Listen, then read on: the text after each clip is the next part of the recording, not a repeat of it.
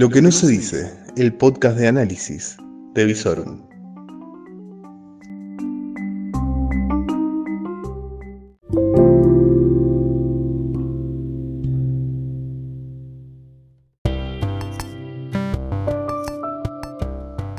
Reflexiones de una noche agitada, lo que necesitas saber al final de la jornada.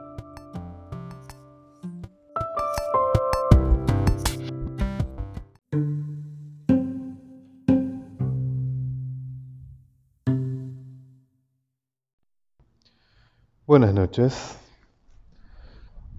Miércoles pasó el periodo de carnaval. Se guardaron ya las bombuchas, la espuma.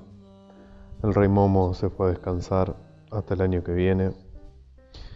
Y luego de un fin de semana largo, extendido, súper extendido, hago paréntesis, estamos para dos días de feriado. Tener semanas de tres días.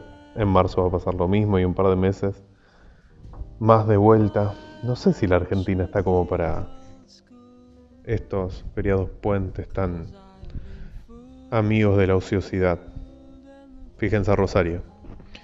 Tuvo algunos visitantes, algunas de las pseudo atracciones de la ciudad que inventó el socialismo en la última época, como ser el Museo del Deporte y el propio Acuario, estuvieron cerrados lunes y martes.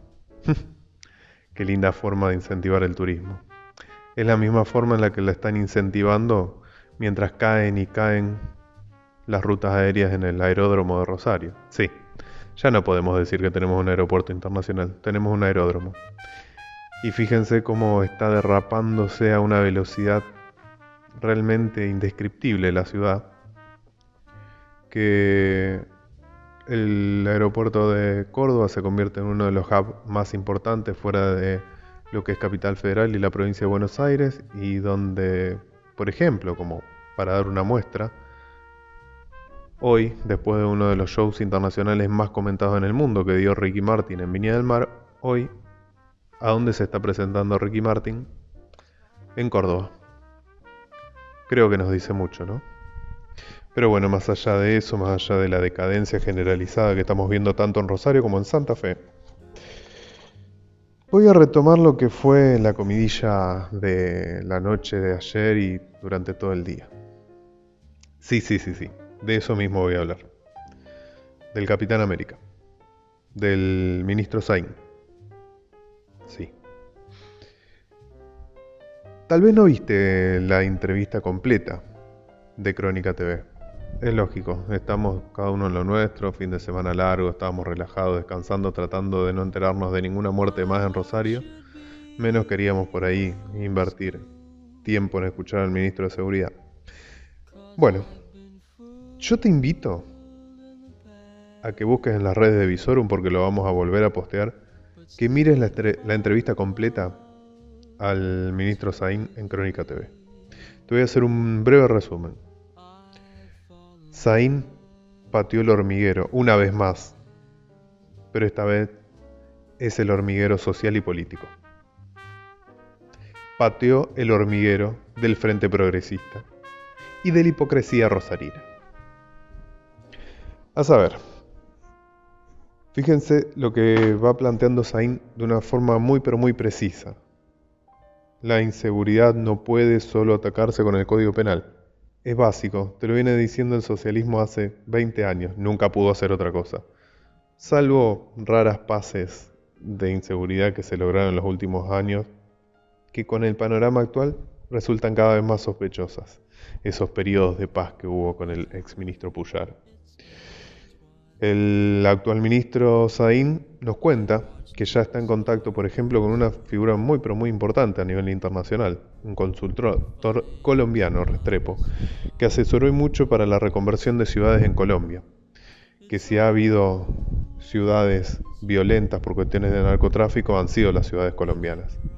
Fíjense cómo el ministro viene a tratar de ampliar la óptica en la cuestión de inseguridad, no solo con la cuestión policial y punitiva, sino a su vez con lo que plantea como una reconfiguración de los barrios y la entrada del Estado a los barrios. Lo que venimos planteando desde esta columna y desde la columna de la mañana hace mucho tiempo. Porque señala algo, algo muy importante que se ha verificado en el último tiempo. Fíjense cómo las fuerzas de seguridad actúan, consiguen resultados, desarman ciertas estructuras de poder narco, como por ejemplo la de los Alvarados, y una vez que el territorio es desocupado, es tomado nuevamente por nuevas bandas. ¿Por qué?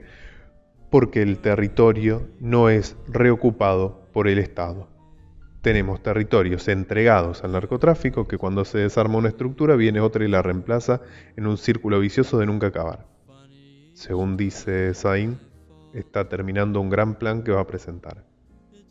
Creo que es momento de que deje de, de mal comunicar como hace muchas veces y presente finalmente ese plan integral.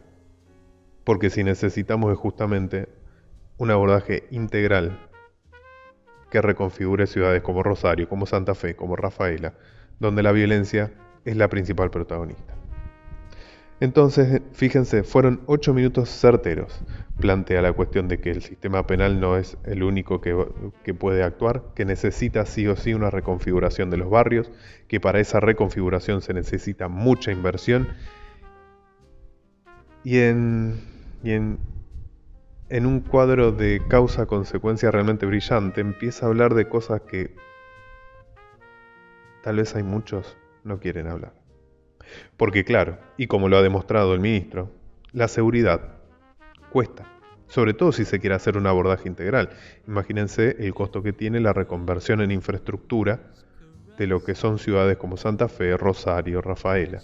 Si se necesita dinero, lo que se necesita es un Estado recaudando. Y apunta a algo que muy pocos apuntan, los evasores. Y a renglón seguido, Ilvana con el caso Vicentín. Todo tiene que ver con todo. ¿Habrá hecho aportes Vicentín en la campaña provincial? No sé. De pronto se me ocurrió la pregunta. Habría que investigar. Veremos si el ministro presenta finalmente el gran plan. Veremos si va a haber en ese gran plan un plan de reconfiguración de las grandes ciudades de integración de los barrios más conflictivos, de un combate integral y, pacificación de las ciudades, y si finalmente va a haber un combate a la evasión en la provincia. Creo que no se puede hacer una cosa sin la otra. No se va a poder construir seguridad sin combatir la evasión, porque recordemos, el narcotráfico genera mucha guita. Y esa guita después, gota a gota, se va filtrando en el sistema formal. ¿Qué más? ¿Qué más? ¿Qué más podemos decir el día de hoy? Lamentablemente, hilvanado con la seguridad, tenemos el caso del chico Orellano. Otra vez un pibe que salió a bailar y no, no volvió. Parece ser que el problema no eran los rugbyers, o somos una sociedad rugbyer, o directamente somos una sociedad que está extrema violenta y no está cuidando lo más importante, la juventud. Hoy tenemos en Rosario otra vez un padre que no pudo volver a ver a su hijo que tenía que volver de bailar y en un episodio muy confuso aparentemente con complicidad policial, con involucramiento de agentes de seguridad del boliche Ming, tenemos un pibe más muerto. Cámaras que no funcionaban.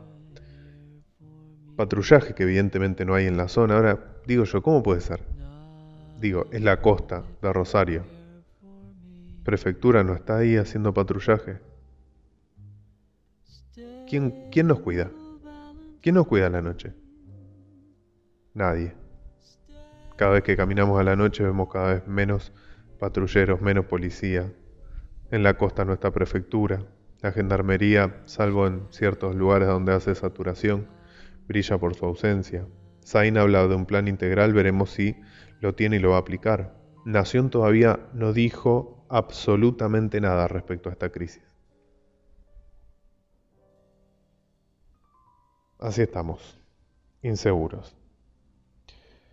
Otra información saliente que tuvimos el día de hoy fue que le hemos dado la bienvenida oficial a este gobierno nacional peronista, popular, nacional y deficitario. Luego de cuatro años de haber eh, logrado evitar el déficit fiscal primario, es decir, que los gastos no superaran los ingresos del Estado, volvió el déficit fiscal. No creo que sea una muy buena foto para mostrarle a los acreedores para la renegociación de deuda. Vamos a ver cómo hace el ministro con esta cuestión y cómo va a justificar el rojo de enero y dicen que el de febrero es igual o peor. Tengamos algo en claro. No hay futuro económico si no se logra de alguna manera encarrilar los gastos del Estado hacia un déficit mínimo y financiable. Y no, no estamos hablando recortar planes sociales, bla, bla, bla, bla, bla, bla, bla, bla, bla. No, no, no, no. Yo lo que quiero ver son los números administrativos, porque todas las provincias crecen en empleados públicos, las universidades nadie las audita, el gobierno nacional, ¿cómo andamos por casa?